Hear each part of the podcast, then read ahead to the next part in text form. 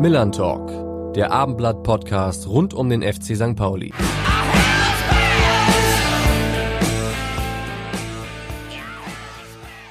Moin und herzlich willkommen zu einer Podcast-Spezialausgabe. Am Montag ist Stadtderby und daher heißt es in dieser Woche Millern Talk meets HSV. Wir müssen reden. Mein Name ist Hendrik Jakobs und normalerweise spreche ich hier nur über den HSV.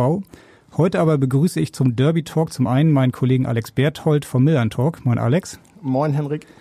Und passend zum 105. Stadtderby am Montag am Millern Tor haben wir zwei Protagonisten der beiden Vereine bei uns zu Gast. Und da es ein Heimspiel für den FC St. Pauli ist, übernimmt die Vorstellung heute natürlich wieder der frühere Stadionsprecher Rainer Wulff. Hier ist die Derby-Spezialausgabe von Millern Talk meets HSV. Wir müssen reden. Wir begrüßen höflich, wie wir nun mal beim FC St. Pauli sind, zum einen den Co-Trainer unseres Stadtrivalen und das ist Merlin Polzin. Zum anderen aber besonders herzlich unseren Assistenztrainer Standardsituationsexperten, Buchautor und echten Hamburger Jung. Hier ist unser Loic Favé. Ja, und wir begrüßen nicht nur einen Hamburger Jung, sondern gleich zwei. Äh, mit 28 und 30 sind sie zudem die wohl jüngsten Co-Trainer, die je bei den Profis des HSV und des FC St. Pauli gearbeitet haben. Moin ihr zwei, schön, dass ihr da seid. Moin. Moin. Ja, die These jüngste Co-Trainer des HSV und St. Pauli müssen wir, also wir haben es nicht gegengecheckt, haben es jetzt einfach mal vermutet. Wisst ihr mehr? Ich glaube, du hast sogar in deinem eigenen Trainerstab noch einen Jüngeren, oder? Ich wollte gerade sagen, ja. Eine Woche oder zwei Wochen bin ich älter als Fabi. Von daher, für unser Trainerteam gilt das schon mal nicht. Ja, Fabian Hützeler, der zweite Co-Trainer des genau. HSV, äh, des FC St. Pauli, sorry. ich übe noch hier mit St. Pauli. Ja, der hat diese Woche Geburtstag. Ich hatte ja. letzte. Sehr gut. Und äh, Merlin, weißt du, hast du schon mal gehört, oh. ob es vor dir schon mal jemand gab? Da bin ich überfragt, um ehrlich zu sein. Ja. Auf jeden Fall konnte man eben schon erkennen, als ihr euch begrüßt habt, dass ihr euch schon mal begegnet seid und nicht erst zum ersten Mal im Hinspiel beim 2 zu 2 im Volksparkstadion. Woher kennt ihr euch? Ja, wir haben äh, uns in der Jugend schon häufiger gesehen, ähm, das heißt mit den Mannschaften zusammengespielt, äh, vorher als ich noch in Osnabrück war. Ähm, ja, und über die Jahre als Hamburger lernt man sich dann kennen, schätzt die Arbeit des Kollegen. Ähm, ja, und dementsprechend sind wir uns schon das ein oder andere Mal über den Weg gelaufen. Okay. Luik, du als äh, Nachwuchstrainer des ETV? Oder? Genau, ja. Wir haben in der B-Regionalliga, glaube ich, als ETV dann gegen Osnabrück gespielt. Und ja, habe vorher immer viel gehört, weil ist ja so in, in Hamburg in der in dem Bereich, dass, dass sich viele untereinander dann auch kennen, aber wir hatten, glaube ich, da noch gar keinen Kontakt und dann über die Spiele haben wir vor und nach dem Spiel ein bisschen länger gesprochen und dann den Kontakt gehalten über die Zeit. Aber als Aktive habt ihr nicht gegeneinander gespielt mal, oder? Nein. Nein. Auf jeden Fall ist es cool, dass ihr heute da seid. Ihr, ihr beide lebt ja so ein bisschen euren Traum, ne? Also du hast ja auch eine hohe Affinität zum FC St. Pauli. Ähm, wie ist es bisher für dich dieses Jahr, diese Saison verlaufen? Ja, auf jeden Fall ist das ein Traum, weil Fußball hat einen Großteil meines Lebens bestimmt. So, man fängt an, oder ich habe angefangen hier in Hamburg selber Fußball zu spielen und bin dann in den Trainerjob reingerutscht beim ETV. Erstmal mit einer mit einer dritten Mannschaft. Ja, da waren glaube ich noch fünf Spieler übrig aus der ersten und zweiten, ja, die einen Trainer gesucht haben. Und habe das immer so ein bisschen nebenbei verfolgt, habe mein Studium gemacht und geguckt, okay, mal gucken, was im Trainer Bereich noch so passiert oder wie lange man das machen kann. Und umso mehr freue ich mich, dass ich äh, inzwischen das jetzt hauptamtlich dann machen kann. Und muss auch sagen, dieses Jahr, ja, man gewinnt so viele neue Eindrücke und ich freue mich jeden Tag an die Kollaustraße zu kommen und da ähm, auf dem Platz zu stehen, weil es ist einfach eine tolle Sache. Hm, du hast mir vor der Sendung verraten, dass du aber auch beinahe Sportjournalist äh, geworden wärst. War es wirklich eine Alternative für dich? Ja, so nah dran war ich nicht, aber es war schon so, dass ich nach meinem Abi eben geschaut habe, okay, was, was passt zu mir. Ich war mir eigentlich ziemlich sicher, dass ich irgendwas ähm, mit Fußball machen möchte, aber eben noch nicht in welchem Bereich. Und dann habe ich verschiedene Sachen beim NDR habe ich ein Praktikum gemacht, beim Kicker, also auch im sportjournalistischen Bereich. Und ähm, aber eben auch im, im Fitnessstudio als Personal Trainer verschiedene, verschiedene Sachen ausprobiert und dann geguckt, was macht mir am meisten Spaß. Wie ist das mit deiner Verbundenheit zum FC St. Pauli? Äh, in deiner Jugend gab es die oder ähm, ja, warst du vielleicht sogar Fan des HSV? Darfst du das hier verraten? Ja, es ist so, dass meine Mutter aus Frankreich kommt. Von daher habe ich, als ich klein war, wenn ich ehrlich bin, äh, immer sehr viel nach Frankreich geschaut, durch die Nationalmannschaft auch mit Zidane und äh, Henri, die 98 Weltmeisterschaft als Weltmeister dann auch. Muss ich ehrlich sagen, das hat dann mehr Spaß gemacht, als bei Deutschland zuzuschauen in dem, in dem Jahr.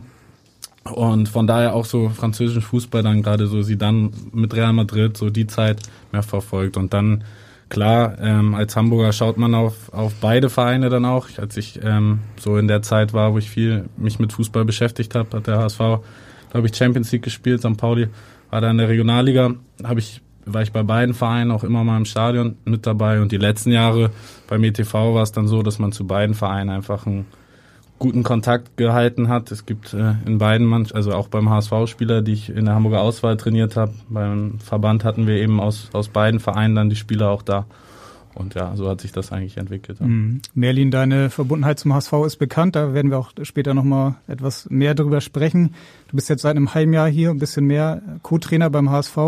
Wie ist das für dich? Lebst du aktuell deinen Traum, deinen persönlichen Traum?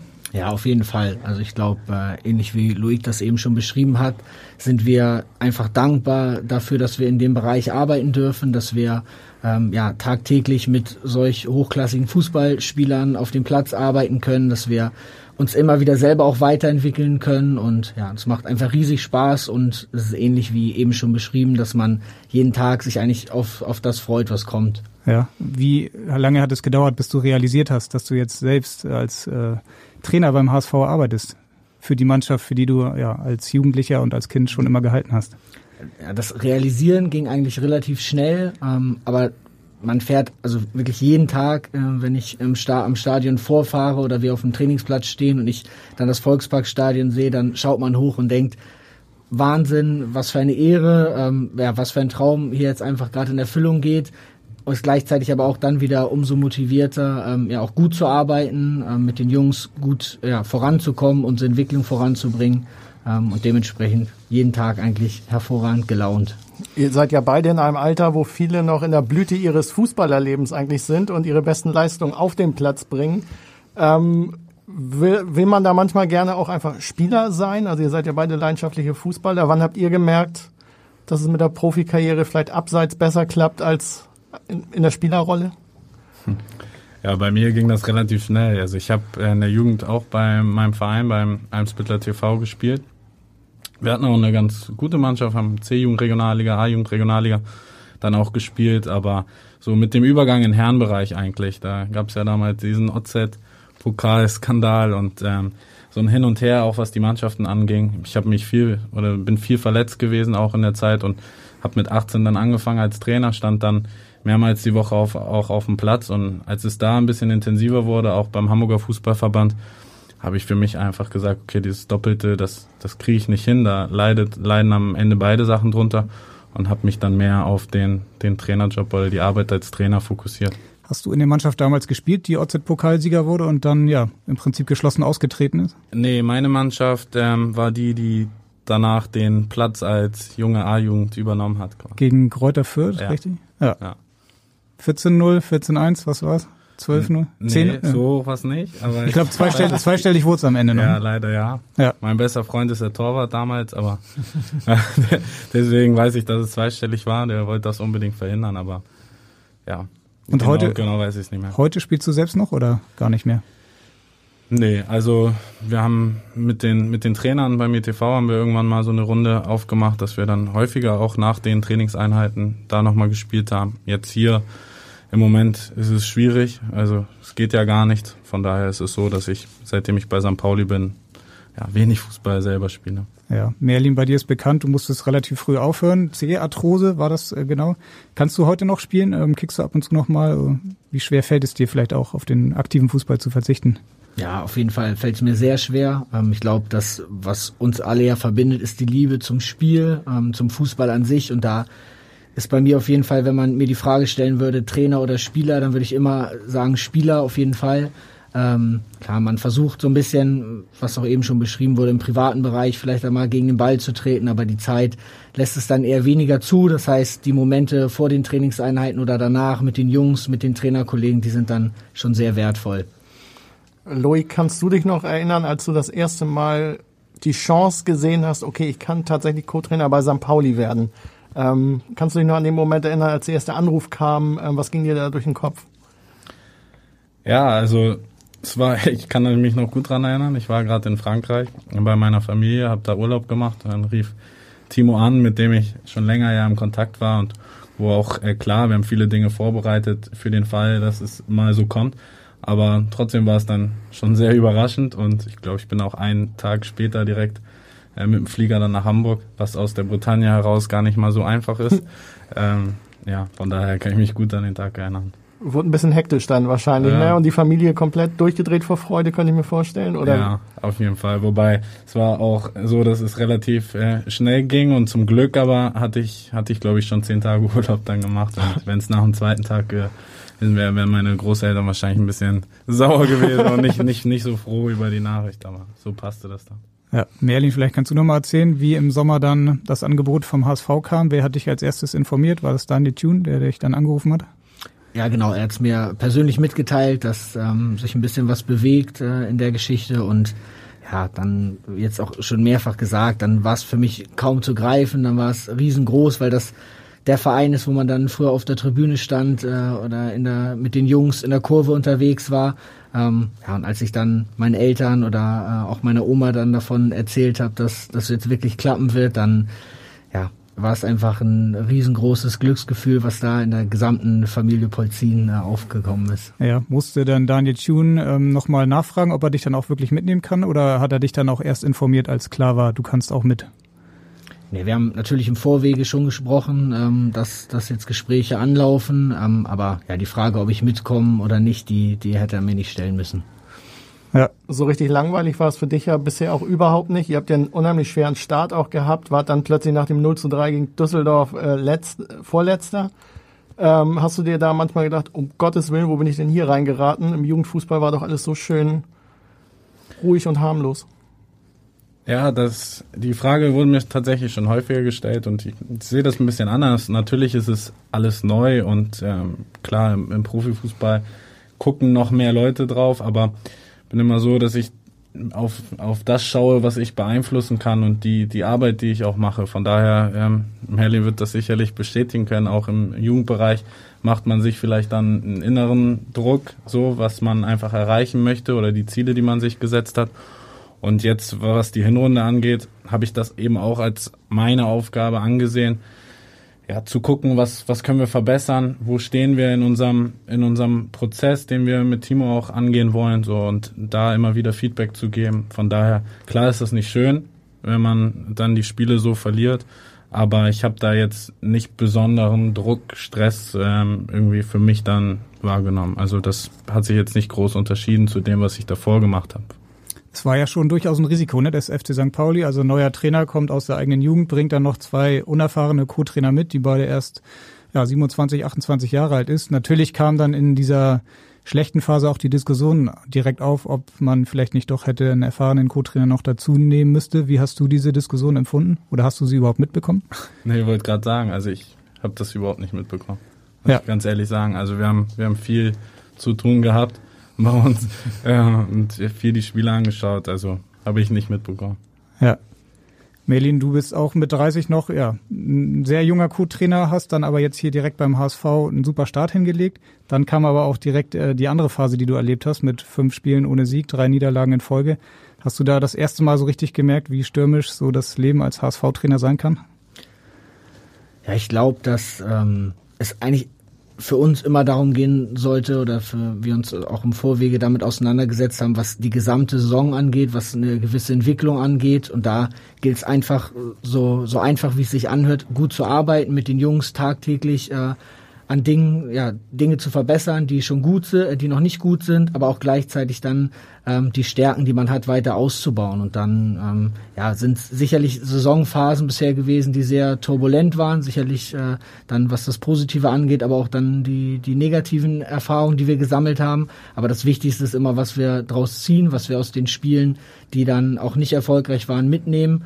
Ähm, ja, und da sind wir auf einem guten Weg und den Weg werden wir weitergehen um dann letztendlich möglichst erfolgreich zu sein. Ja, trotzdem war das mit Sicherheit eine neue Erfahrung auch für dich, oder? Gerade das mediale Umfeld ist dann ja doch etwas deutlich präsenter als es noch in Osnabrück war und auch nach äh, ja, drei Spielen ohne Sieg äh, gibt dann auch schon entsprechende Schlagzeilen von Ergebniskrise etc.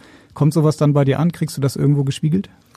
Es kommt auf jeden Fall an, ähm, dass wir die Spiele nicht erfolgreich bestreiten, weil man dann im privaten Umfeld ähm, das schon natürlich mitbekommt, wie vielen Menschen auch der HSV was bedeutet oder was er ihnen bedeutet. Ähm, ja, die mediale Situation ähm, ja, versuchen wir eher so nicht auszublenden oder ich für mich persönlich jetzt gesprochen, aber ich versuche das gar nicht auf meine Arbeit irgendwie einfließen zu lassen, sondern ich kümmere mich, äh, wie eben schon gesagt, um die Dinge, die ich beeinflussen kann und was geschrieben wird, äh, gesprochen wird, dass da habe ich keinen Einfluss drauf, sondern eher auf das nächste Training, auf das nächste Spiel und äh, darauf liegt dann auch der Fokus. Wie oft musstest du Freunden und äh, Familie äh, Niederlagen erklären? Also die sind ja sicherlich auch Fans. Ähm Musst du da auch mal noch eine kleine Analyse vollziehen, wenn du mit deinen Jungs irgendwie Kontakt hast? Ja, wenig, muss ich ganz ehrlich sagen, weil ich glaube, meine, also viele Freunde, die bei mir jetzt auch enger dran sind, das dann vielleicht auch äh, wissen oder dass ich da nicht noch Lust habe, äh, mit denen eine, eine große Spielanalyse zu machen. Ich glaube, viele kennen mich auch aus meiner Zeit dann beim ETV, wissen, wie ich auf Niederlagen reagiere, was, was dann bei mir so los ist. Von daher ähm, klar spricht man über die Spiele, aber es war jetzt nicht äh, keine, keine großen Spielanalysen. Jetzt machst du uns neugierig. Wie bist du denn nach Niederlagen? Ja, ich bin schon sehr ehrgeizig und ähm, von daher nervt mich das natürlich, wenn wir verlieren. Und ich bin dann so, dass ich mir das Spiel ein paar Mal anschaue, versuche frei von, von Emotionen, als es geht, zu gucken, okay, was, was haben wir gut gemacht, woran müssen wir arbeiten und ähm, häufig ist es ja auch so, gerade bei uns in der Hinrunde, dass wir viele in vielen Spielen auch eine gute Leistung gezeigt haben, uns aber für den Aufwand, den wir betrieben haben, auch, auch nicht belohnt haben. Und da sehe ich das eben dann auch als meine Aufgabe, darauf zu schauen, zu gucken, okay, vielleicht hat es nicht gereicht mit, mit Punkten, aber was können wir daraus mitnehmen, eben für die nächsten Spiele auch wieder. Von daher ist das so der Schwerpunkt, wenn es wenn es nicht so läuft, aber auch wenn es läuft, das Spiel nochmal auseinanderzunehmen und zu gucken, was sind Ansatzpunkte, um, um da weiterzumachen. Hm, der Druck ist bei euch auf jeden Fall nicht mehr ganz so groß, wie er noch ähm, ja, in der Winterphase war. Jetzt steht das Derby vor der Tür. Ihr habt vier Spiele in Folge gewonnen. Da ist wahrscheinlich die Vorfreude jetzt einfach richtig groß, oder? Dieses Spiel zu spielen. Ja, generell ist es im Moment so, nämlich das war, dass, dass es total viel Spaß macht mit der Mannschaft. Alle haben richtig Bock auf die Spiele, auch die letzten Spiele, die anzugehen und dass das Derby ein besonderes Spiel ist, das ist klar. Und trotzdem sind wir gut gefahren damit in den letzten Wochen und auch davor immer auf uns zu schauen, zu gucken, was, was können wir beeinflussen, wie, welche Schwerpunkte nehmen wir im, im Spiel rein. Natürlich beschäftigt man sich auch mit dem HSV inhaltlich, was, was sind da ähm, Lösungsmöglichkeiten, aber wir, wir schauen schon viel auf uns und auf unsere eigene Idee. Ja, Merlin, nach dem 0 zu 3 wollte ich gerade fast schon sagen. Am Ende war es ein 2 zu 3 in Würzburg. Ähm, Gab es ja auch schon wieder Diskussionen, ist das jetzt eine Ergebniskrise oder nicht. Ähm, auf jeden Fall war es ein sehr schlechtes Spiel von euch. Würdest du jetzt sagen, dieses Derby gegen St. Pauli kommt für euch eigentlich zu einem guten Zeitpunkt, weil ihr jetzt nochmal, ja, dieses Spiel auch wieder vergessen machen lassen könnt und eigentlich auch die Mannschaft gar nicht groß motivieren müsst? Ich glaube, dass Derbys grundsätzlich und vor allem auch hier in Hamburg immer zur richtigen Zeit kommen, ähm, weil es keine Rolle spielt, was die Wochen zuvor war oder in den Spielen zuvor ähm, dann Ergebnis oder Leistung angeht, sondern jeder brennt auf das Spiel, ähm, sowohl was die Mannschaft angeht, was die Fans angeht und klar, wir im, im Staff drumherum, wir fiebern auch auf das Spiel hin und ja, jetzt freuen wir uns einfach auf Montagabend und da ist es nach der getanen Analyse dann vom Würzburg-Spiel auch ähm, ja, irrelevant, wie die Leistung oder, oder das Ergebnis da ausfiel. Gibt es überhaupt einen Derby-Favoriten in euren Augen? Also St. Pauli ist gefühlt die heißeste Mannschaft gerade der äh, zweiten Liga. Ihr seid ja tabellarisch auch gut dabei. Wer hat denn die Favoritenrolle? Also ich würde sagen, bei, bei einem Derby gibt es nie einen Favoriten. Also egal, ob wir jetzt fünf, sechs Punkte weniger hätten beim HSV, was mit in Würzburg passiert ist oder nicht. Ich glaube, das Derby ist ein Spiel für sich, sieht man auch im Hinspiel. Und ähm, so sehen wir das. Ja, dem kann ich nur zustimmen. Also ich glaube, dass ähm, ja mit mit Anpfiff dann am Montagabend die sowohl die Tabellenkonstellation als auch vielleicht die letzten Spiele gar nicht mehr so die große Rolle spielen, sondern dann es einfach darum geht, dass dass jedes Team, jede, jeder Verein dann seinen Fans äh, ein gutes Gefühl geben will für den nächsten Arbeitstag, für die nächsten Monate, die dann die dann kommen werden und da ja, versuchen wir alles dran zu setzen, dann dem gerecht zu werden. Es ist das zweite Spiel auch zwischen Daniel Thune und Timo Schulz, das zweite Stadtderby zwischen den beiden Hamburger Cheftrainern. Und äh, wir haben von beiden auch Fragen bekommen und äh, den Anfang als Gastgeber macht Timo Schulz. Ja, mein lieber Loic, dein Chef hier, der Schulle. Ähm, was denkst du denn, welche Werte, die unsere Mannschaft auszeichnet werden, entscheidend sein, damit wir auch im Derby erfolgreich sein können? Ich glaube, das wäre auch eine Frage, die alle Zuhörer und Leser interessieren würde. Also euch beiden noch viel Spaß. Gruß an Merlin. Bis morgen. Bis morgen, sagt Timo Schulz. Morgen ist wieder Training. Ja. ja, welche Werte? Also ich glaube, das, was uns die letzten Spiele ausgezeichnet hat, dass wir aktiv sind, sowohl mit dem Ball als auch gegen den Ball, dass wir schnell im Kopf sind, clever sind. Wir haben in den letzten Spielen Tore gemacht, äh, damit, dass wir Einwürfe schnell ausgeführt haben, ja, dass wir einfach diese Wachheit auch im, im Kopf dann zeigen, dass wir als Team auftreten, dass wir füreinander da sind als Mannschaft. Das sieht man, glaube ich, in den letzten Spielen nochmal sehr besonders, dass Spieler da sind, wenn, wenn Fehler passieren. Und dass diese Haltung, die muss einfach bei uns auch immer mehr rein, weil Fehler sind normal, die passieren, aber ich kann dann eben als Mannschaft da sein, mit meinem Mitspieler helfen, ihn unterstützen. Und ähm, diese, diese Punkte insbesondere, glaube ich, die machen uns stark und die, die müssen und wollen wir am Montag auch auf den Platz bringen. Mhm, das sind ja auch Werte, die man in dieser Saison schon oft vom HSV gesehen hat. Es gibt viele, die sagen, ihr seid diese Saison ja noch mehr eine Zweitligamannschaft, hat die zweite Liga angenommen, ihr seid sehr zweikampfstark. Ähm, die Abwehr steht stabiler, sagt man. Ähm, würdest du das auch so sehen, Merlin, trotz des äh, Rückschlags am Wochenende? Ja, ich glaube schon, dass man ähm, ja sieht, für für was wir stehen wollen als als HSV als Mannschaft. Das heißt eine Geschlossenheit ähm, ja im Spiel gegen den Ball. Das, das heißt immer wieder da zu sein füreinander. Ähm, jetzt was was Luik angesprochen hat, auch dann dann schnell zu sein im Kopf, ähm, das Ganze auch so anzunehmen, dass ein verlorener Zweikampf äh, des Mitspielers dann kein, kein Moment ist, wo man sich vielleicht rausnimmt, sondern dann eher das Zeichen ist, dass man dann unterstützt und nochmal doppelt äh, zusammen versucht, den Ball wiederzuholen. Das sind auf jeden Fall Dinge, die uns äh, ja in der gesamten Saison jetzt schon auszeichnen, die aber Stück für Stück auch immer wieder besser werden. Ähm, und da gilt es weiterhin dran anzusetzen, um, um die Dinge dann auch Montag zu zeigen. Mhm. Ist das etwas, was ihr vor der Saison richtig im Trainerstab auch definiert habt, dass ihr diese Tugenden braucht, um diese zweite Liga so zu spielen, wie ihr euch das vorgenommen habt? Ja, natürlich haben wir uns im Vorwege viele Gedanken gemacht ähm, und dann, dann den äh, ja, aktuellen Stand analysiert, was unserer Meinung nach die Mannschaft braucht, ähm, um erfolgreich zu sein, was vielleicht dann auch ähm, ja, wir, wir ähm, ausgemacht haben noch als Osnabrück-Trainer damals und das sind auf jeden Fall Dinge, die wir an denen wir gearbeitet haben, die Trainingsschwerpunkt sind und äh, die man jetzt auch in den Spielen schon gut sieht. Gewinnt man das Derby mit Herz, mit Fuß, äh, mit Kopf? Ähm, welche, welche Tugenden seht ihr da vordergründig wichtig? Ja, ich glaube, vor allem gewinnt man das äh, Derby als Mannschaft gemeinsam und dann, äh, dann gilt es sowohl im Spiel mit dem Ball als auch im Spiel gegen den Ball alles dafür zu tun, ähm, ja, um erfolgreich zu sein. Natürlich spielen taktische Elemente da auch wieder eine Rolle, aber letztendlich gilt es auch nochmal, was eben schon betont wurde, dass mit Anpfiff ähm, es darum geht, dass man das Spiel gewinnen will, äh, wie jedes andere Spiel auch, aber die Brisanz drumherum, die ist auch jedem Spieler bewusst und das wollen wir einfach ja die Woche über kanalisieren, um es dann am Montag komplett abrufen zu können fällt es leichter, die Emotionen zu kontrollieren, wenn es einfach mal ein komplett leeres Stadion ist, weil wenn da 30.000 äh, sitzen und stehen würden, ist es, glaube ich, manchmal auch die Gefahr zu überpacen und zu überpowern und vielleicht so ein bisschen die Struktur zu verlieren, oder? Ja, die Frage ist bei mir, glaube ich, ein bisschen falsch gestellt, weil ich noch nie ein volles Stadion erlebt habe, leider. Also bitterer ja, Satz, oder? Ja, auf jeden Fall. Also die das erste Spiel gegen gegen Heidenheim zu Hause, da standen Fabio und ich auf dem Platz, haben gedacht, wow, was geht denn hier ab? Da waren, waren nur ein paar hundert oder tausend Zuschauer da. Von daher, klar, als äh, Zuschauer erlebt man das und ähm, es ist was ganz anderes mit, mit Zuschauern, das ist klar. Aber die Emotionen als Spieler muss man auch kontrollieren, dass man nicht überpaced. Auf jeden Fall, ja. Jetzt haben wir eben Timo Schulz gehört, den Cheftrainer des FC St. Pauli und natürlich hören wir jetzt auch Daniel Thun, den Cheftrainer des HSV.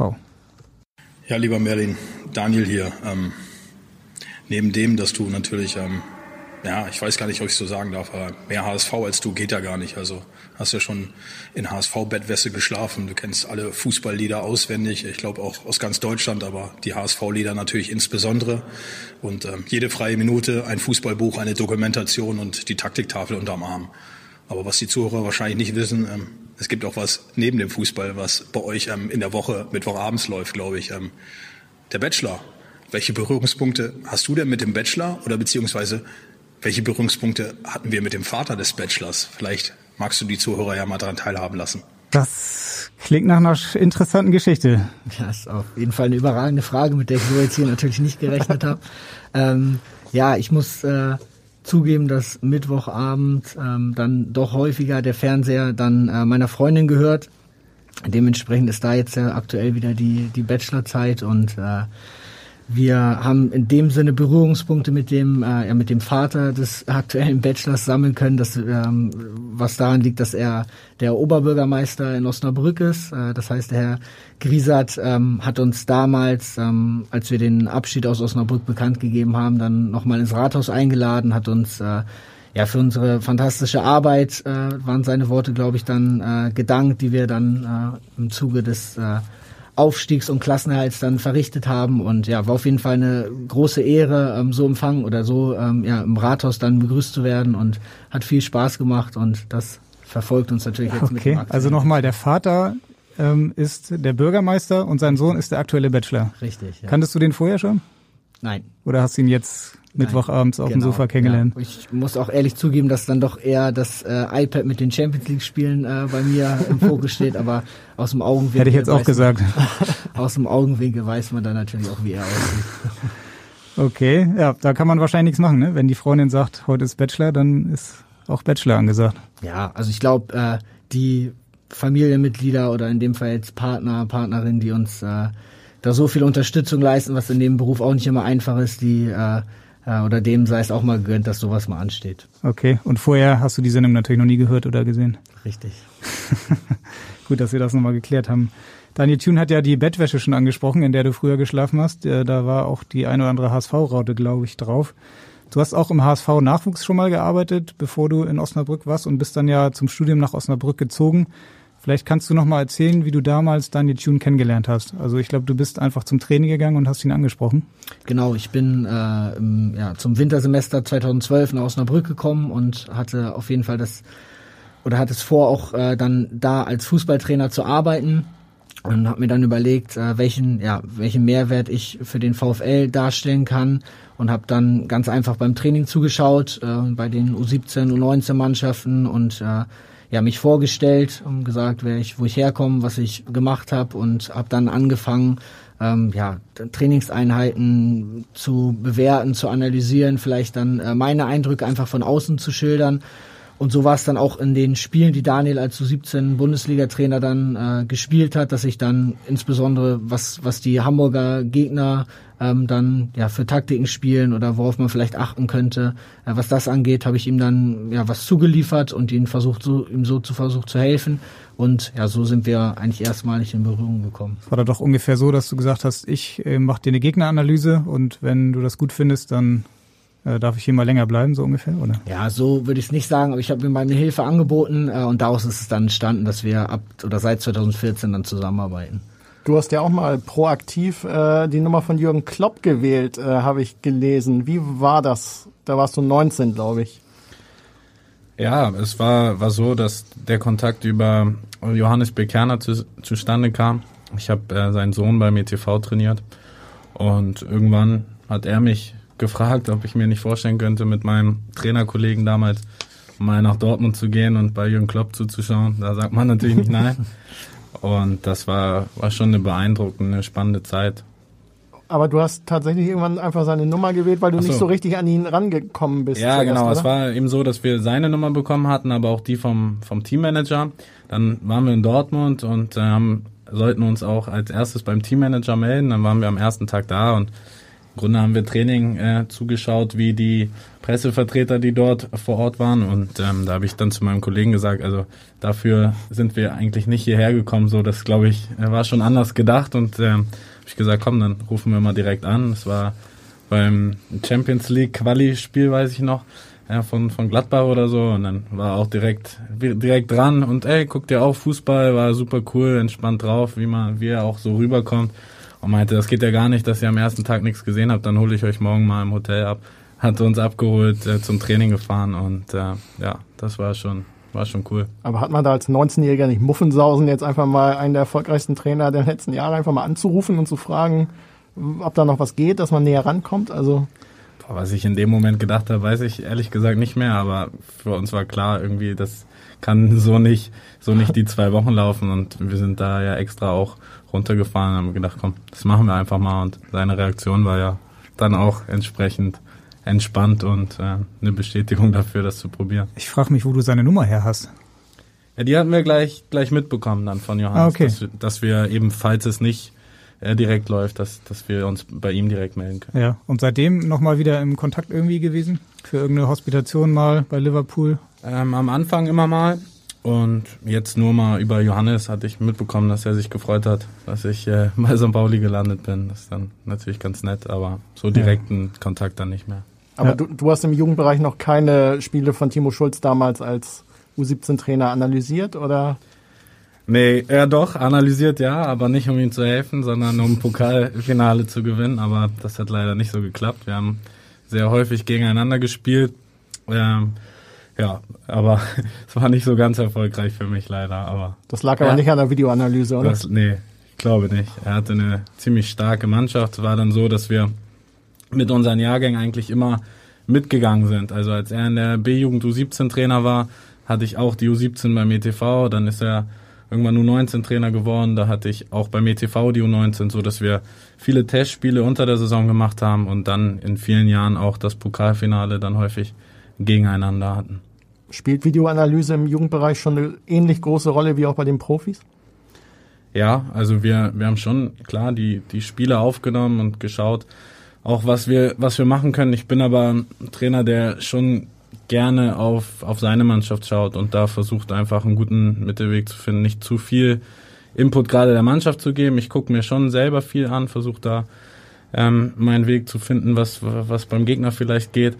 Ähm, sowas beim ETV auf jeden Fall, aber habe für die Mannschaft eigentlich ziemlich wenig gezeigt. Oder nur, wenn, wenn ich der Meinung bin, okay, das, das hilft jetzt wirklich nochmal. Und klar, bei, bei St. Pauli ist es jetzt so, dass, dass Fabi mehr für die Gegneranalyse zuständig ist und wir dann da im Trainerteam gemeinsam nochmal drauf schauen.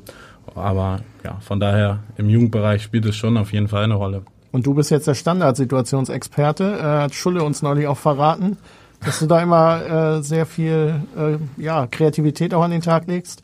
St. Pauli ist ja signifikant besser geworden bei Standards, das muss man ja wirklich sagen. Ja, aber Experten kann uns, äh, können wir uns, glaube ich, alle noch nicht äh, betiteln, weil dafür müssten wir auch nach Ecken mal ein bisschen mehr Ertrag noch ähm, generieren. Aber ja, die Freistoßvariante hat jetzt gegen Regensburg ganz gut funktioniert.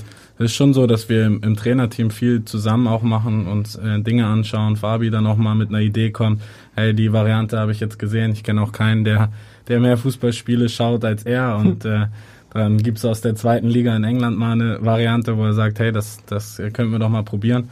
Und dann schauen wir, okay, was, was passt zum Gegner, was, was, was können wir machen. Und von daher ist es schon auch Timo sehr wichtig, dass wir da mehrmals in der Woche etwas zu machen. Und gerade defensiv, glaube ich, stehen wir ja schon stabiler als die letzten Jahre, aber da gibt's auch noch viel rauszuholen.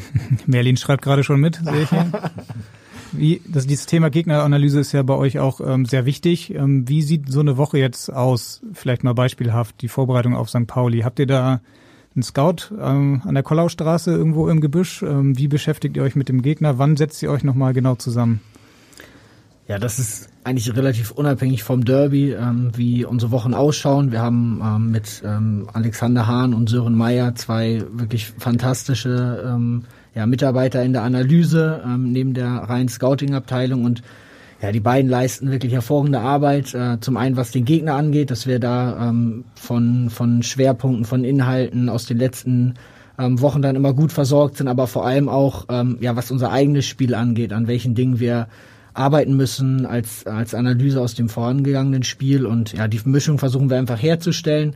Ähm, zu Wochenbeginn, klar, mit der, vielleicht angefangen mit der Nachbereitung des äh, vorangegangenen Spiels, ähm, dann abschließend, dass wir daraus Themen für, für die Mannschaftsanalyse raussuchen, ähm, Themen für Gruppen, also Positionsgruppen beispielsweise, Mannschaftsteile, aber dann auch viel in Einzelanalysen arbeiten, also um den Jungs das wirklich wiederzuspiegeln, was wir gut fanden, was wir aber auch verbessern wollen, immer orientiert dann an, unseren, an unserem Spielverhalten oder an den Prinzipien, die wir ähm, haben wollen.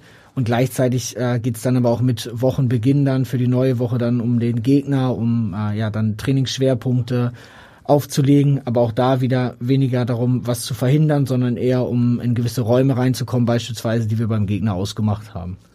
Okay, ähm, trotzdem nochmal die Frage zu dem Scout. Also habt, macht ihr das? Schickt ihr dann äh, eigene Scouts noch zu den gegnerischen Plätzen? Ja, ich glaube, aufgrund der Corona-Situation ist es äh, aktuell gar nicht so einfach und äh, mhm. vielleicht auch dann steht es dem eher so ein bisschen im Wege, was wir, was wir alle gerade durchmachen. Ähm, ja, aktuell durch die, durch die Videoaufnahmen, die wirklich hervorragend sind, aus super Perspektiven, ähm, macht es gar nicht so viel Sinn, dann vielleicht was hinzuschicken, ja, jemanden hinzuschicken, ähm, um auch wirklich dann bei uns zu bleiben. Ähm, wir wissen, glaube ich, was uns erwartet am Montagabend, neben all den taktischen Dingen, auch dann die Emotionalität, Emotionalität des Derbys und ja, das versuchen wir dann eher auf diesem Wege ähm, mhm. ja, anzugehen. Vielleicht kannst du trotzdem schon mal verraten, ähm, wie du den FC St. Pauli jetzt ähm, schon wahrgenommen hast in der Analyse. Was erwartet ihr da am Montag für den ja, Gegner? Ich, ja, ich glaube, die, ähm, ja, die letzten Wochen sprechen absolut für sich, dass äh, zum einen die guten Leistungen, die vielleicht in der Hinrunde dann teilweise nicht mit dem Ergebnis belohnt worden sind, dann in den letzten Wochen ähm, für St. Pauli ausfallen. Sie haben sich im Winter nochmal super verstärkt oder dann auch teilweise verletzte Spieler wiederbekommen. Ähm, da ist was zusammengewachsen, da sieht man auch die, die gute Arbeit dann in dem Fall ähm, von Luik, von, von Timo oder Fabi sowie von der gesamten Mannschaft. Aber es geht für uns jetzt wirklich weniger darum, äh, was auszumachen, was, was äh, dann Pauli ausmacht, sondern eher, wie wir dagegen äh, wieder gewinnen wollen, gewinnen können. Ähm, und das ist dann auch der Fokus für diese Woche. Wie entsteht denn bei euch so ein Matchplan? Also muss man sich vorstellen, dass ihr euch zu dritt oder mit Matze Hein zu viert dann zurückzieht und die vier Nerds äh, mit der Taktiktafel dann arbeiten oder ist das alles digital? Wie entsteht so ein Matchplan äh, für so ein Spiel jetzt wie das Derby? Ja, also erstmal habe ich es eben schon angedeutet, schwerpunktmäßig schauen wir schon sehr stark auf uns, auf unsere eigene Idee, ähm, wie wollen wir die durchbringen, was, was ist aus den letzten Spielen heraus entstanden.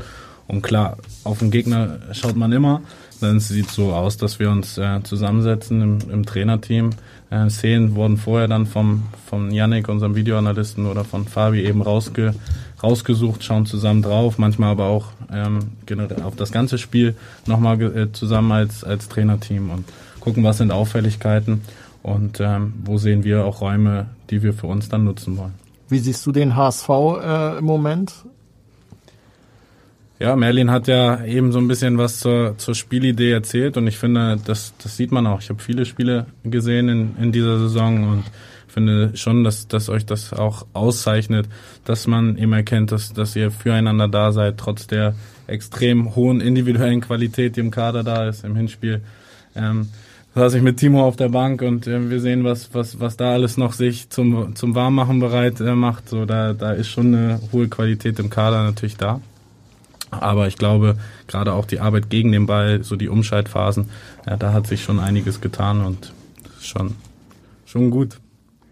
Merlin, du hast vorhin gesagt, ihr macht auch sehr viel Einzelanalyse. Ähm, wie sieht dir das dann genau aus? Also jetzt beispielhaft vielleicht mal das Würzburg-Spiel, setzt du dich dann hinterher nochmal mit einzelnen Spielern zusammen und sagst dann, Amadou Onana, ähm, das hast du gut gemacht und das nicht so gut? Ähm, oder sind das dann eher Trainingsbilder, die ihr dann zusammen nochmal studiert? Genau sowohl als auch, ähm, wie eben schon angesprochen, mit den Jungen, mit dem Jungs aus dem Analyseteam, äh, Vorweg, äh, im Vorweg dann jetzt vor allem äh, Alexander Hahn, der als äh, Analyst dann unser eigenes Spiel nochmal ähm, durchgeht, uns Dinge raussucht und dann in Schwerpunkten äh, ja das Ganze aufteilt. Ähm, das sind da die Dinge, die ich mit den Jungs im Einzelnen bespreche. Mein Anspruch ist dann eigentlich schon mit ja, möglichst vielen Jungs dann zu Wochenbeginn, äh, bevor es dann wirklich auf, auf den Spieltag, auf den nächsten hinausläuft, dann zu sitzen und drin zu arbeiten. Ich schätze die Zusammenarbeit mit den Jungs da sehr, weil ja, man von den Jungs natürlich nochmal eine ganz andere Sicht auf das Spiel bekommt, äh, als dann vielleicht nur wir von außen oder von der Kamera von oben. Und da lerne ich noch viel von, von der einzelnen Qualität unserer Jungs oder von der Erfahrung auch, wenn beispielsweise Aaron Hunt mit all seiner Erfahrung, die er in den ganzen Bundesligaspielen schon sammeln konnte, da freue ich mich dann drüber, auch da was mitnehmen zu können. Ähm, ja, aber nochmal, Ziel ist es dann, die Jungs weiterzubringen, äh, ihnen vielleicht nochmal dann einen Hinweis zu geben, was wir haben wollen für unser Spiel und was eher weniger. Und da ja, läuft die Zusammenarbeit super. Die Jungs sind da total offen für und am Ende profitieren wir alle davon. Neuerdings habt ihr sogar eine Drohne dabei, ne? Oder im Trainingslager kam die das erste Mal zum Einsatz und äh, zuletzt auch im Volkspark Genau, die, äh, die Kamerabilder von oder mit der Drohne sind wirklich fantastisch, weil sie äh, aus einem noch besseren Winkel dann vielleicht filmt als äh, von einem reinen Stativ. Ähm, aber auch da geht's dann gar nicht so sehr darum, innovativ zu sein oder was Besonderes zu machen, sondern es geht letztendlich darum, bestmögliche Bilder zu bekommen und äh, die erhalten wir dann auf jeden Fall dadurch. Mit Innovation hast du es ja auch. Äh, du hast ein Buch äh, mit einem Kollegen zusammengeschrieben. Da ging es um 350 Trainingsformen. Korrigiere mich, wenn ich äh, falsch liege. Ähm, wie viel von diesen 350 Übungen habt ihr denn beim FC St. Pauli schon mal ausgetestet? Da muss ich ehrlich sagen, gar nicht mal so viele, weil es damals einfach eine Idee war, zusammen mit ähm, meinem Chef bei der Hamburger Auswahl, der gesagt hat, Luke, du hast bestimmt auch ziemlich viele Ideen oder Trainingsformen, die du in deiner Zeit beim ETV vielleicht auch mal gemacht und ausprobiert hast. Lass uns die doch mal zusammenbringen und äh, das Ganze verschriftlichen. Und so ist das Buch auch aufgebaut. Das ist eine Übungssammlung mit verschiedenen Ideen zu, zu bestimmten Themen ähm, aus dem Kinderbereich, aus dem ähm, höheren Jugendleistungsbereich. Und ich finde trotzdem ist es immer so, dass man sich anpassen muss. Was hat man für eine Mannschaft? Welche Spielertypen? Wie ist die Art und Weise, wie wir spielen wollen? Also bestimmt findet man die ein oder andere Übung auch mal äh, da drin, die die es an der Kollerstraße zu singen. Aber es ist schon so, dass wir dann in der Woche gucken, was was passt und und welche Ideen und Trainingsformen können wir dafür nutzen. Hm, und die Skills-Shirts, die du mitkonzipiert hast, kamen bei euch ja auch schon zum Einsatz. Wie war so die Reaktion der Spieler, als du die das erste Mal, ihr die das erste Mal rausgeholt habt? Ja, ja schon äh, speziell, weil sie das noch nie gesehen haben. Äh, einer wollte mir sagen, er hat die schon mal gesehen. Da musste ich sagen, nee, ich glaube, äh, das ist eine Lüge. Ähm, nee, wie mit allem, was wir, was wir gemacht haben, empfinde ich die Jungs als total offen und, und lernbereit und das ist schon ziemlich cool, weil da habe ich mir natürlich auch meine Gedanken am Anfang gemacht, okay, wie, wie wird das sein? Aber da muss man echt sagen, da ziehen die super mit und wir haben es gezielt immer mal wieder reingenommen.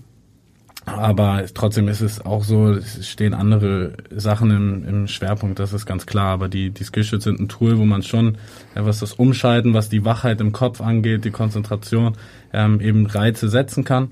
Und ähm, das passt in unserer Phase gerade dann auch mal ganz gut rein. Merlin, hast du das Buch gelesen von Loic? Ich äh, habe tatsächlich das Buch äh, gelesen, habe es auch äh, zu Hause, um ehrlich zu sein. Ähm, ja, und was ich schon eingangs gesagt habe, also aus den oder die Dinge, die Loic jetzt im Speziellen schon schon gemacht hat oder die die er entwickelt hat, dann auch mit den Erfolgen dann in Eimsbüttel weniger jetzt das Ergebnis an sich, sondern auch was für Mannschaften daraus entstanden sind. Äh, da kann man ihm nur allerhöchsten Respekt zollen und äh, ich glaube, das steht auch für ihn und für den für den Werdegang, den er bislang hingelegt hat. Mhm. Du hast Eimsbüttel angesprochen. Das ist eine gute Überleitung zu unserer nächsten Frage. Die kommt nämlich von Luiks ehemaligen Chef Frank Oha. Fechner. Hallo Luik. Kannst du beim FC St. Pauli das anwenden, was du beim ETV so erfolgreich entwickelt hast? Viel Glück fürs Spiel. Puh, oha, hast du vorher gesagt. Äh, die Frage ging jetzt, glaube ich, an vielen Anekdoten vorbei. Aber eine interessante inhaltliche Frage. Du hast wahrscheinlich äh, das Projekt schon angesprochen, was er meint. Die Skillshirts oder spricht er von anderen ähm, Nee, ich glaube, Methoden? dass er andere Dinge meint. Also ähm, ja, da muss ich wirklich sagen, ich habe eine unglaublich tolle Zeit beim ETV gehabt und auch viel Unterstützung, was Van Fechner angeht, weil ich glaube, es ist nicht selbstverständlich, dann mit 20, glaube ich, euch zu sagen, hier ähm, übernehmen wir die, die oder kümmere dich um die Fußballabteilung. Sehr viel Vertrauen mir auch entgegengebracht, mich immer wieder unterstützt, was vor allen Dingen auch den den zwischenmenschlichen Bereich angeht. Umgang mit den Trainern, die dann zum Teil 40, 45 waren, mit Eltern. Ähm, ich glaube auch, dass er solche Dinge meint, weil wir da sehr häufig drüber gesprochen haben. Er hat Erfahrung aus dem Profifußball und hat auch immer wieder erzählt, was da so seine Eindrücke waren. Ich glaube, das ist, das ist so der eine Teil und da kann ich auf jeden Fall bestätigen, dass einem das immer irgendwo prägt und, und hilft auch bei der Arbeit jetzt mit zum Teil älteren Spielern dann ja auch. Ähm, und dann aber auch klar, beim ETV habe ich gelernt, sehr flexibel zu sein. Es gibt eine Minute Wechselzeit, bis das nächste Training beginnt. Also schnell aufzubauen, schnell im Kopf zu sein, ein Spieler mehr, ein Spieler weniger. Das sind alles so Sachen, klar. Profifußball habe ich viel mehr Zeit, äh, mich vorzubereiten auf eine Einheit und trotzdem passieren immer wieder auch überraschende Dinge so und ähm, von daher glaube ich auch was den was den Umgang mit den mit den Spielern Menschen und das Inhaltliche angeht, dann gibt es dann schon mehr Überschneidungen, als man vielleicht im ersten Moment denkt. Es ist ja so, dass ihr auch viele ältere Spieler oder erfahrenere Spieler im Kader habt. Du als junger Co-Trainer, der von einem Amateurverein, so kann man es ja sagen, kommt, mit neuen Ideen. Wie offen sind die Spieler für sowas? Ja, ich habe es ja eben schon angedeutet und habe mich auch äh, sehr wiedergefunden in den Sachen, die du gerade erzählt hast, was die individuellen Analysen angeht. Muss ich wirklich sagen, ähm, Respekt an die Spieler, weil es sehr offen ist, sehr neugierig auch. Die fragen dann mal nach, was, was kann man damit machen. Äh, vielleicht auch äh, über dem, was, was wir im Training bisher gemacht haben. Und äh, muss da wirklich sagen, gerade bei uns auch die älteren Spieler kommen auf einen zu. Ich finde es auch super interessant zu, zu hören und zu sehen auch, ähm, wenn man in Individualanalysen ist, wie sieht der ein oder andere Spieler mit seiner Erfahrung vielleicht die Situation. Ähm, es hat sich bei uns, glaube ich, auch eine coole Kultur entwickelt, zu lernen in, innerhalb der Mannschaft, dass man vielleicht aus einer Sitzung, wo man mit einem Spieler alleine ist, dann ein zweiter noch dazukommt und sagt, äh, was, wie siehst du denn das oder warum spielen wir da nicht zusammen? Also das, da entstehen gute Sachen und ähm, das finde ich, da bin ich dankbar für. Mhm. Wir haben jetzt sehr viel über moderne Trainingsmethoden, kognitive ähm, Trainingsmittel gesprochen. Deine äh, Masterarbeit in Sportmanagement hast du über das Thema Menschenführung geschrieben. Ähm, kann man sagen, dass bei all diesen modernen und innovativen Themen sowas immer noch als Fußballtrainer das Wichtigste ist? Ja, du hattest es eben angesprochen, so Fußball, klar, der Kopf spielt eine Rolle, das Spiel wird immer schneller und deswegen sind bestimmte Trainingsinhalte auch sinnvoll und trotzdem, ähm, ich sage mal, entscheidet am Ende das Herz oder der, der Umgang mit den Menschen, weil was bringt es mir, wenn, wenn der Spieler mit Inhalten vollgeballert wird, aber überhaupt gar keine Lust auf, auf den Trainer oder die, die Mannschaft hat, dann wird er es mit 70, 80 Prozent machen und das bringt am Ende auch nichts. Von daher bin ich da großer Unterstützer. Auch, dass Spieler alle unterschiedlich sind. Wir sind alle als Menschen unterschiedlich, dass man eben guckt, okay, wie kann ich welchen Spieler wie abholen? Der eine braucht vielleicht ein bisschen mehr Vertrauen, der andere mal eine härtere Ansage so und, und von daher glaube ich, ist das Thema super wichtig, immer wenn Menschen zusammenkommen. Seid ihr auch mal manchmal Kummerkasten für die Spieler, weil man vielleicht nicht gleich zum Cheftrainer geht, wenn man mal was auf der Seele hat, sondern vielleicht dann doch eher den Co-Trainer mal kontaktiert? Ja, auf jeden Fall. Also die Verbindung zwischen äh, vielleicht dem Co-Trainer und dem Cheftrainer an sich zur Mannschaft, die ist schon nochmal unterschiedlich äh, anzusehen. Und da sind wir natürlich äh, ein großer oder ein wichtiger Baustein dann für die Jungs, was die Kommunikation, Mannschaft, Trainer an sich auch angeht. Ähm, ja, man versucht da auf allen Wegen die Jungs zu unterstützen und wie auch eben schon gesagt, dann mit dem einen äh, ist man dann im Umgang äh, auf die Art und Weise unterwegs, der andere braucht dann vielleicht dann eher wieder eine andere äh, Form der Unterstützung. Aber letztlich geht es darum, dass wir als Baustein im Trainerteam äh, den Jungs, ja, die Jungs weiterbringen, ihnen ein gutes Gefühl geben, ähm, um, um ja einfach da eine Art Dienstleister zu sein, dass, dass sie dann möglichst erfolgreich sein können. Du hast ja in Osnabrück Deutsch und Sport auf Lehramt studiert. Ähm, das heißt, du hast auch die pädagogische Ausbildung genossen. Wie hilft dir das, diese, ja, diese Arbeit als Pädagoge jetzt als Trainer beim HSV? Ich glaube, in allen Bereichen, in denen es äh, um, um den Menschen an sich geht, spielt äh, Pädagoge jetzt beispielsweise oder gewisse Kompetenzen dann, äh, sei es in Sozialkompetenz, Empathie etc., dann schon eine hohe oder eine große Rolle und äh, das hilft auf jeden Fall. Das hat man vielleicht damals äh, zu Beginn des Studiums noch nicht so wahrgenommen, äh, aber dann sind es immer wieder einzelne Bausteine im Bereich Psychologie beispielsweise, die, äh, die dann jetzt auch äh, noch wiederzufinden sind, weil es, ja, wie auch jetzt ja eben schon von Louis mehrfach betont, es um den Menschen an sich geht, der hinter dem Sportler steckt, äh, hinter dem Fußballer und äh, ja, da gilt es dann, sich mehr vielleicht darauf zu fokussieren, als auf die reinen Inhalte, was Ball an und Mitnahme beispielsweise mhm. angeht. Nach so einem Spiel wie gegen Hannover zum Beispiel, wo dann Sonny Kittel vom Platz fliegt, ähm, hinterher natürlich auch sich einiges anhören muss. Da muss man wahrscheinlich als Trainer unter der Woche ihn vielleicht jetzt nicht die Videobilder zeigen von seinen äh, einzelnen Szenen, sondern ihn vielleicht einfach mal zur Seite nehmen, ihn in den Arm nehmen und sagen, alles gut, ja, genau. Es geht immer um ein Gespür für eine Situation, für den, für den Menschen, der dahinter steckt an sich. Äh, und das war sicherlich ein Beispiel, wo, ähm, ja, wo es dann vielleicht weniger geholfen hätte, jetzt die äh, gelb-rote Karte an sich nochmal zu analysieren. Mhm. Wir haben natürlich auch wieder unseren rasenden Reporter vom Milan Talk, Nico Paczynski, gefragt, ähm, was ihm so zu den beiden Co-Trainern einfällt. Und da wollen wir doch mal reinhören.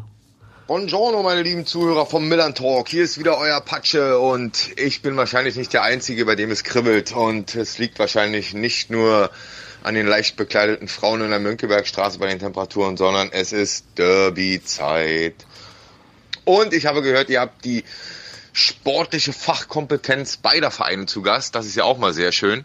Und ich bin ja immer der Meinung, dass ein Trainer immer nur so gut ist, wie sein Co-Trainer ist. Und die Frage, die ich mir immer gestellt habe, wenn ich meine Co-Trainer hatte, und ich hatte eigentlich fast nur gute äh, Co-Trainer, ähm, wie ist das eigentlich, wenn der Co-Trainer der Meinung ist, dass einer mal nicht spielen sollte und der Trainer aber der Meinung ist, ähm, er sollte spielen?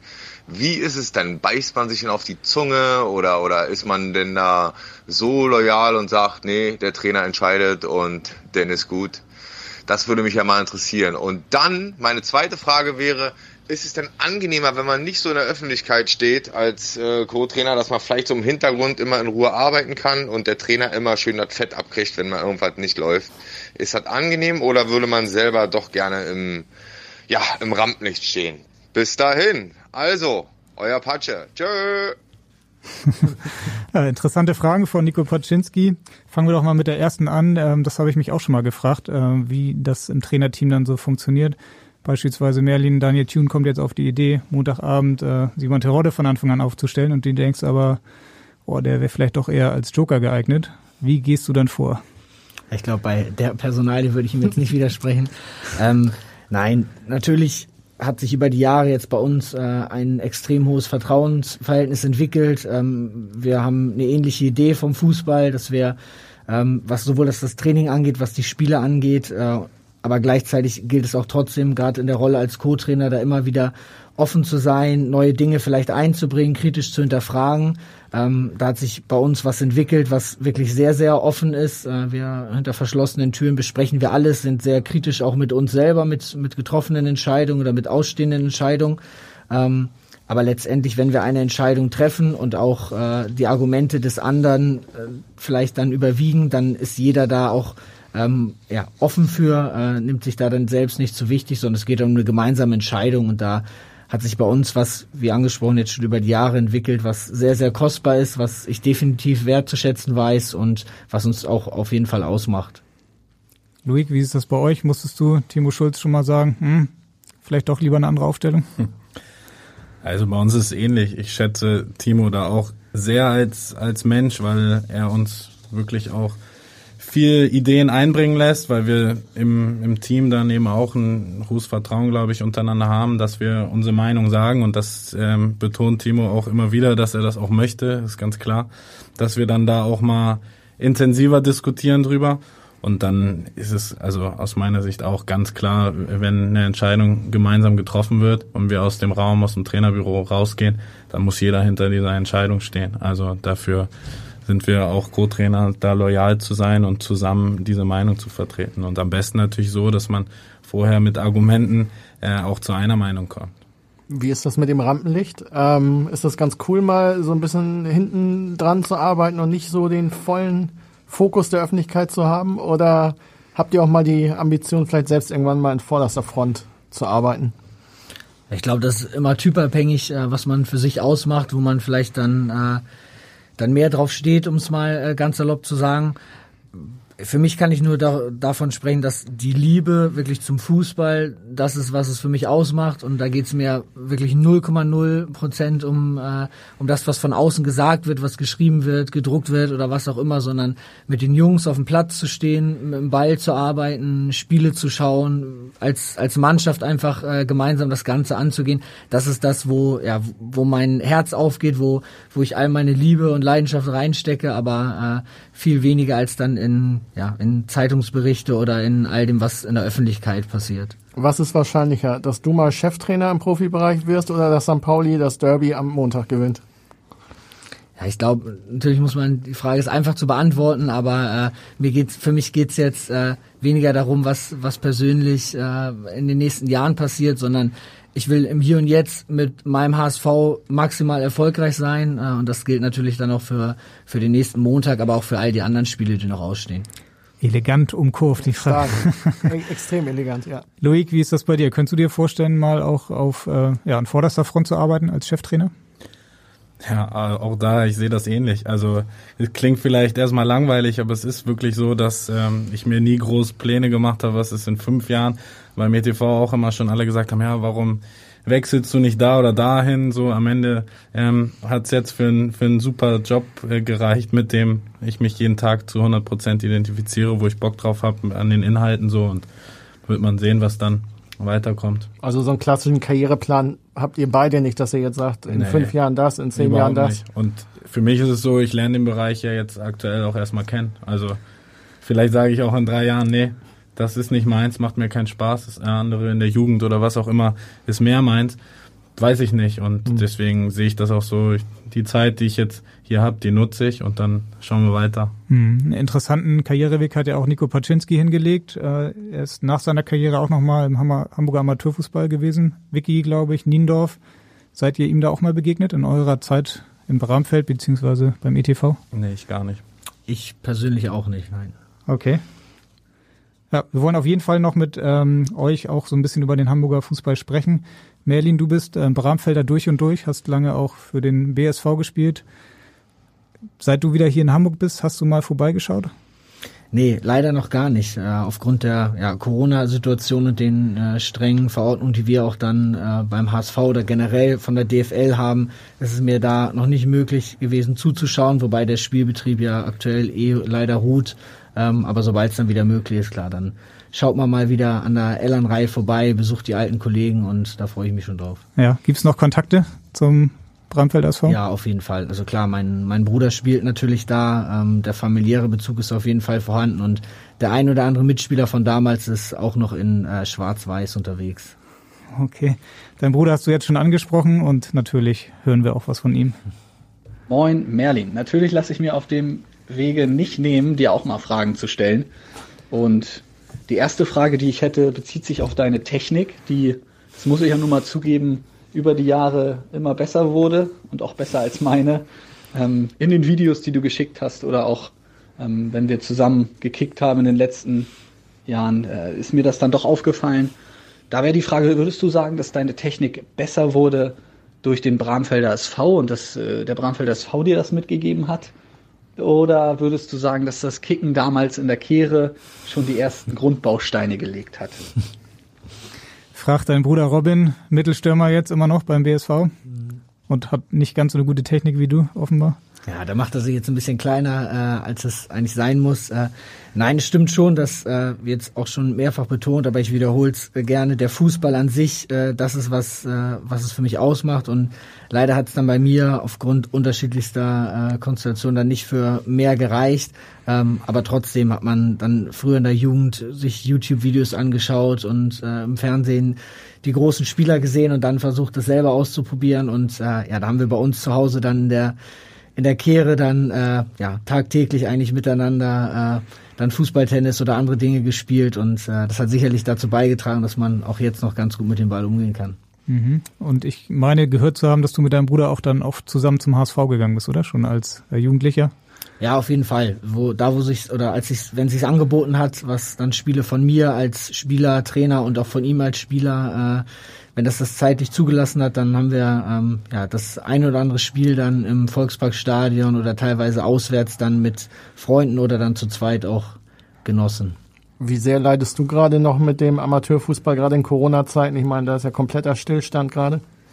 Ja, schon noch sehr, weil meine besten Freunde auch bei mir im Trainerteam dann beim ETV aktiv waren und jetzt die U19-Bundesligamannschaft auch übernommen haben und auch dort ruht der Ball und äh, von daher kriege ich immer wieder auch mal eine, eine nette Nachricht. Freu dich, dass du heute auf dem Platz stehen kannst. Wir vermissen den Fußball und äh, sind da schon noch sehr im Austausch. Klar. Was machen solche Nachrichten mit dir? Also wenn man da schon die Wehmut auch der Kollegen und Freunde raushört? Ja, auch eine gewisse Dankbarkeit. Klar, ich habe es ja gesagt, ich freue mich jeden Tag an die Kollau Straße zu kommen. Und ähm, das ist dann auch nochmal so eine Sache, wo man sich klar denkt, okay, äh, wenn ich noch beim ETV wäre, dann würde ich zu Hause sitzen, wahrscheinlich andere Dinge machen, hätte auf jeden Fall eben nicht das mein Hobby oder meine Leidenschaft, äh, der ich nachgehen könnte. Von daher freue ich mich. Wie, das, wie war das bei dir früher? Welche Position hast du gespielt? Warst du auch der feine Techniker oder Typ? Äh nee, Stürmer. Ja. ja, schon mehr Technik als Geschwindigkeit. okay. Also eher Typ Marmouche oder Burgstaller? Mehr Burgstaller. Von dem Typen Robin Polzin gibt es übrigens noch eine Nachfrage. Die nächste Frage wäre, jetzt kommt die, äh, die Derby-Woche und das Derby auf uns zu. Hast du aus deiner Jugendzeit bei Bramfeld oder auch auf den Herrenbereich bezogen irgendein Derby, was dir so ad hoc einfällt, dass du sagst, das, das ist mir in Erinnerung geblieben, ähm, damals schon das Derby vielleicht mit Bramfeld, ähm, wovon du uns vielleicht berichten kannst? Und gibt es irgendein Herrenspiel, was dir jetzt äh, einfällt, wo du sagst, das war schon besonders und das verbindest du auch äh, immer mit dem Bramfelder SV und deiner aktiven Zeit? Du guckst noch etwas grübelnd, äh, Merlin, aber ich glaube, du weißt eigentlich, auf welches Spiel er vielleicht hinaus will, oder? Ja, ich muss die Frage so ein bisschen unterteilen. Zum einen, äh, als Trainer habe ich in, in letzter Zeit natürlich sehr positive Erfahrungen mit äh, Derbys sammeln können, was äh, dann vornehmlich an den äh, Osnabrücker Spielen sicherlich lag. Ähm, als Spieler äh, fällt mir definitiv ein Spiel ein, was auch äh, ja fast schon prägend war. Also wir haben ganz einfaches, ich glaube, das war in meiner ersten ersten Herrensaison in der Landesliga. Ähm, damals als Derby, wenn man so bezeichnen will, gegen Rahlstedt verloren, 2-1. Ähm, und das Spiel hat mich wirklich nachträglich dann noch sehr beschäftigt, weil man einfach dieses Gefühl, was man als Verlierer in einem wichtigen Spiel äh, oder für einen persönlich, das Spiel hat keinen interessiert, aber für uns war es damals wirklich wichtig oder für mich ähm, als Bramfelder Jung, ähm, dann hat das was mit einem gemacht und das äh, hilft mir definitiv auch jetzt als Trainer noch, dass man im Vorwege eines Spiels aus meiner Sicht oder als, als Trainer das Spiel, natürlich spielt der Match, äh, Matchday dann auch noch eine, eine wichtige Rolle, aber dass man das Spiel da beeinflussen kann und maximal erfolgreich sein muss. Und das äh, dann gilt es nicht Montagabend motiviert zu sein, sondern für mich galt es dann jetzt an, an dem freien Tag schon möglichst viel äh, über den Gegner rauszufinden, möglichst viel dran anzusetzen, was, was wir machen müssen, was, was unser Auftrag sein wird. Und äh, das ist auf jeden Fall was, was ich von dem Spiel damals äh, ähm, ja, mitgenommen habe. Okay, die Wunden sind noch nicht ganz verheilt. Wie man raushört, noch nicht. Nein, das, das wäre jetzt überspitzt gesagt. Ähm, ich hatte mir schon gedacht, dass die Frage vielleicht in die oder dass, dass es in die Richtung gehen kann, aber ähm, ist auf jeden Fall eine Erinnerung, die mich äh, dann doch schon ein Stück weit geprägt hat. Ja. Bist du ein schlechter Verlierer? Würdest du das sagen? Kommt drauf an, worin. Ähm, ja. Also klar. Gegen deinen Bruder. Ein, ein Brettspiel. Äh, beispielsweise jetzt mit, wenn man es wieder machen kann oder gegen, gegen meine Freunde, das kann ich schon, äh, schon gern verlieren, weil ich äh, mich dann auch für die anderen freue. Aber sobald es um irgendwelche sportlichen Tätigkeiten geht, dann äh, bin ich schon ein sehr schlechter Verlierer, aber vor allem äh, sehr motiviert um im Vorwege, um dann das gar nicht erst dazu kommen zu lassen. Ja, ist, äh, du hast das Derby angesprochen, Rahlstedt gegen Bramfeld, wer kennt es nicht? Wie war das in Eimsbüttel? Welches Derby war da so bedeutend? Ja, zu Beginn HBC. Mhm, ja. Victoria ein bisschen. Nachher war es bei mir so, dass äh, wir häufig überregional gespielt haben, also keine, keine Mannschaften jetzt aus Eimsbütte dabei hatten, sondern dann Niendorf oder Norderstedt, die die Derbys waren. Und äh, bei den Herren, ja, Alzerbrüder vielleicht noch, da war ein bisschen was los, aber da, da gab es ja dann einige, einige Spiele in der, in der Landesliga, die gegen Gegner aus der Nähe waren. Habt ihr Derby-Erinnerungen HSV gegen St. Pauli aus eurer Fanzeit, was euch noch so im Kopf rumschwirrt? Ja, sehr prägende sogar. Also ich erinnere mich gut an an die Spiele ähm, müssten dann Saison 2011 um 2011 gewesen sein, dann in der ersten Liga, als äh, ich dann auch im ja, alten Millantor dann teilweise noch mit der einen alten Tribüne ähm, im Gästeblock stand und ja, das, das sind 1 zu 0 von Fabian Boll gesehen hast. Das war dann im, das war dann im Rückspiel. Das war das Hinspiel. Das ja. war das Hinspiel. Ja. ja Petric Ausgleich. Genau. Rückspiel war dann Asamoah. Genau. genau, genau. Ja, das, das erinnere ich beides noch ziemlich gut und ja, umso dankbarer und voller Vorfreude bin ich dann, dass ich, äh, dass ich jetzt am Montagabend dann da als, äh, als Trainer stehen darf. Aber das sind äh, auf jeden Fall die Erinnerungen, die man noch dann im Kopf hat. Und klar, die Erinnerung an das, an das 4-0, äh, jetzt in der vorangegangenen Spielzeit, die sind natürlich auch noch da und das motiviert auch, wenn man die, die Bilder dann sieht von den Jungs, die teilweise auch noch bei uns im Kader stehen, dann äh, hinterher vor der Kurve. Das sind schöne Erinnerungen für die Jungs und sicherlich auch ein Thema jetzt im, im Vorwege des Spiels. Ja, wenn man sich das Foto nochmal anschauen würde im Laden Petritsch vor der HSV-Kurve nach dem 1 zu 1, würde man nicht da irgendwo sehen? Ja, die Frisur müsste aufgrund der Corona-Verordnung relativ ähnlich sein, ja. ähm, aber ich glaube, es ist nicht zu erkennen. Okay. Welche Erinnerung hast du, Loik, an HSV gegen St. Pauli? Also ich habe alle letzten Derbys, glaube ich, im Stadion auch gesehen. Meine Erinnerung ist auch so, dass ich ziemlich kämpfen musste, um eine Karte für, ja. für die Spiele zu bekommen.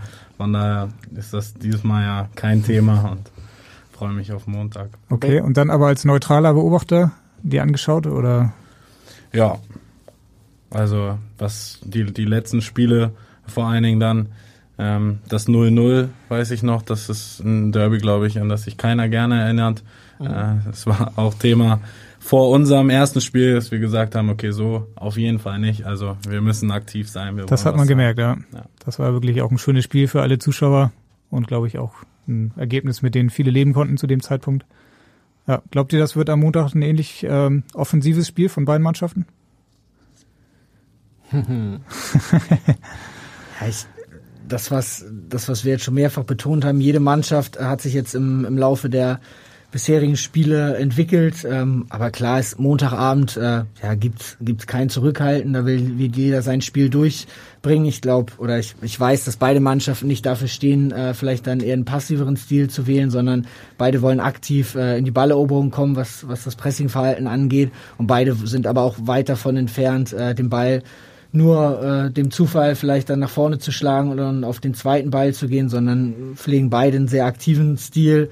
Ähm, und ja, dann wird man versuchen, sich durchzusetzen dann äh, gegenüber dem jeweiligen Gegner. Aber es wird sicherlich ein schönes Spiel ähm, für die Jungs auf dem Feld, für uns draußen, aber auch für alle, die es dann leider nur am Fernseher verfolgen können, aber für alle Hamburger Fans. Hm, wir haben es ja schon gehört, ihr beide habt das ja noch gar nicht erlebt mittlerweile mit dem HSV und dem FC St. Pauli, ein Spiel wirklich vor ausverkauftem Haus. Wie sehr sehnt ihr euch danach, endlich mal auch ein Spiel am Millantor oder am Volksparkstadion mit voller Hütte zu erleben? Ja, sehr. Ich habe vorhin ja angedeutet, dass schon die paar Zuschauer, ich glaube, der erste Spiel war in Elversberg.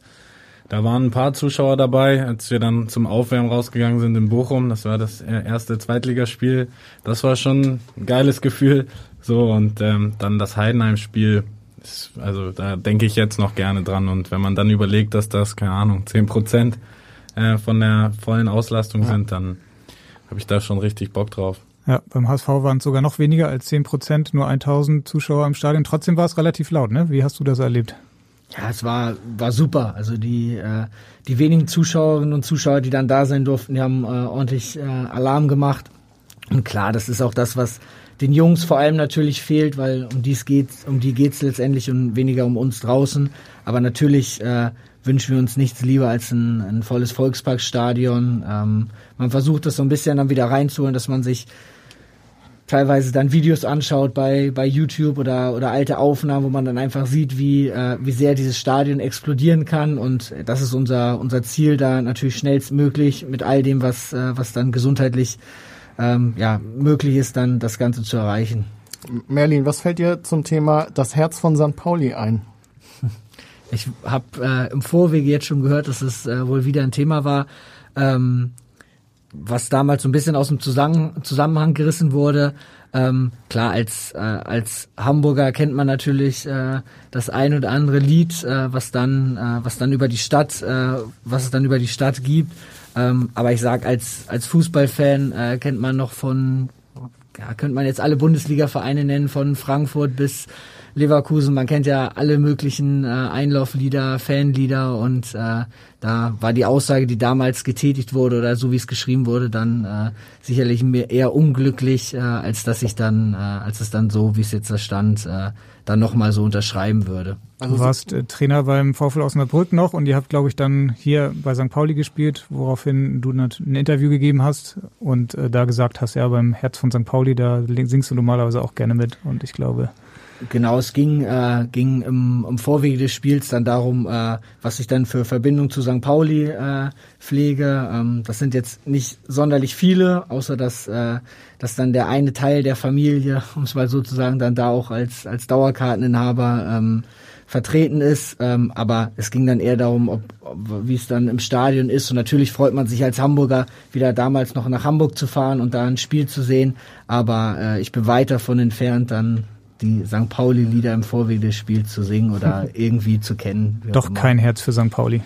Für die Stadt an sich natürlich, mhm. weil ich glaube, das macht es auch aus, den, Hamburg an sich, aber für den Fußballverein da eher weniger, sondern eher dann in den Farben, die ich jetzt tragen darf. Ja, Luik, wie ist das, wenn im Stadion das Herz von St. Pauli läuft und kein Zuschauer ist da? Ist das ein bisschen komisch?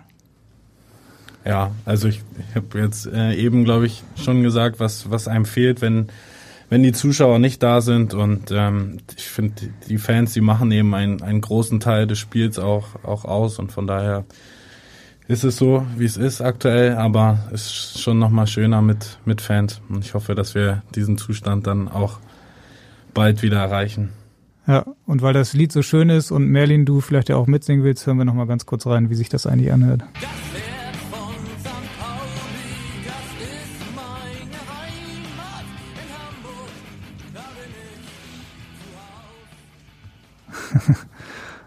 Wolltest du auch mitsingen, oder nicht?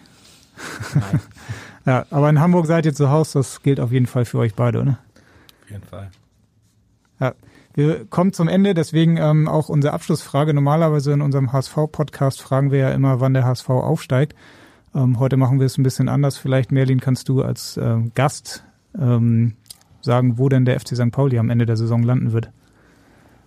Ich glaube, dass äh, die Entwicklung, die sie jetzt äh, seit Winter ja auch sportlich dann, wie vorhin schon angesprochen, dann in Ergebnissen zeigen, äh, dass es, äh, dass sie auf einem guten Weg sind. Äh, ich drücke natürlich äh, dann den persönlichen äh, Kontakten da oder in dem Fall jetzt Luik alles äh, die, die Daumen und wünsche ihnen alles Gute.